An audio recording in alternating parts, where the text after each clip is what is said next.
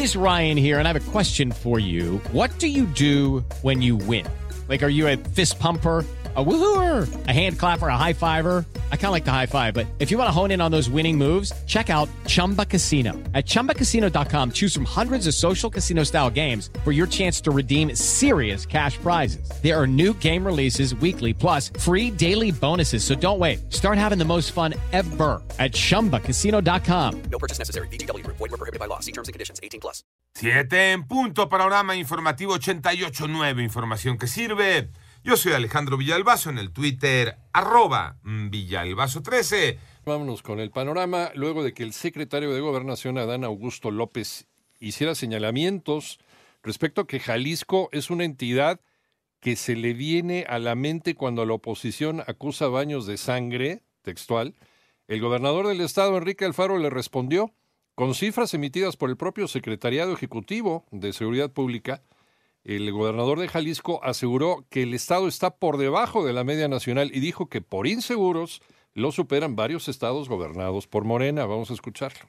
Y que, por cierto, antes de nosotros, en los datos del Sistema Nacional de Seguridad, hay 10 estados gobernados por Morena que tienen una mayor tasa de incidencia delictiva total, donde están integrados todos los delitos. Y también con datos del mismo secretariado, el gobernador de Jalisco insistió que estos estados gobernados por Morena tienen más homicidios y feminicidios que el estado de Jalisco. Dice el secretario de Gobernación, pero los voy a seguir criticando. Ah, ¿sí? No crean, sí, dijo, no crean que porque se enojaron con esta declaración que no les gustó a los gobernadores, no crean que porque se enojaron voy a dejar de decir este que sus estados están pa'l perro prácticamente. No, no es textual, ¿verdad? Ah, Pero claro. así lo Pero- a entender. Así es, así, pero bueno.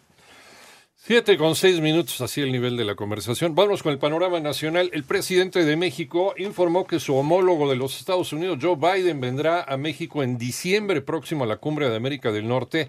En una llamada realizada ayer por la tarde entre ambos mandatarios hablaron de migración, seguridad, cooperación para el desarrollo entre ambas naciones.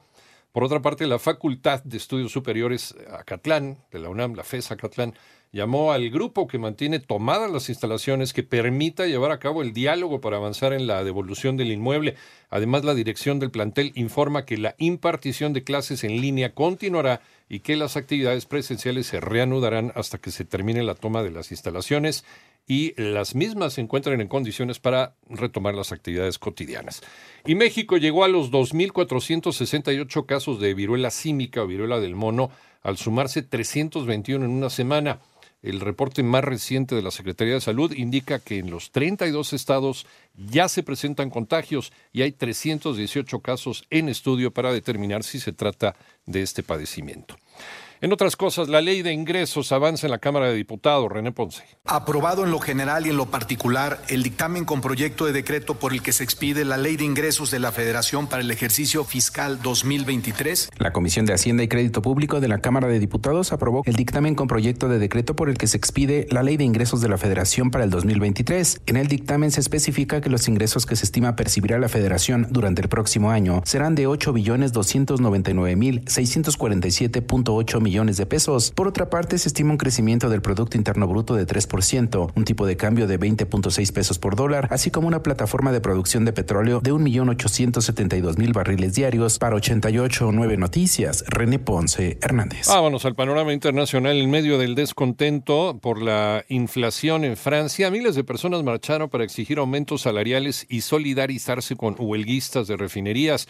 Según la Confederación General del Trabajo, que convocó el encuentro, hubo 300 mil asistentes. El saldo de las manifestaciones fue de 11 detenidos, daños en comercios e infraestructura en la ciudad de París. Por otra parte, el Comité de Derechos Económicos, Sociales y Culturales de Naciones Unidas expresó su preocupación por el impacto del actual régimen de excepción en El Salvador en esas eh, libertades fundamentales, especialmente en cuestiones como las limitaciones en la práctica del trabajo de los defensores de derechos humanos, según las observaciones difundidas. Y la Casa Blanca anunció que proporcionará dos millones de dólares en ayuda de emergencia a Cuba tras el paso del huracán Ian a través de la Agencia de Estados Unidos para el Desarrollo Internacional, una iniciativa que la Habana ha agradecido.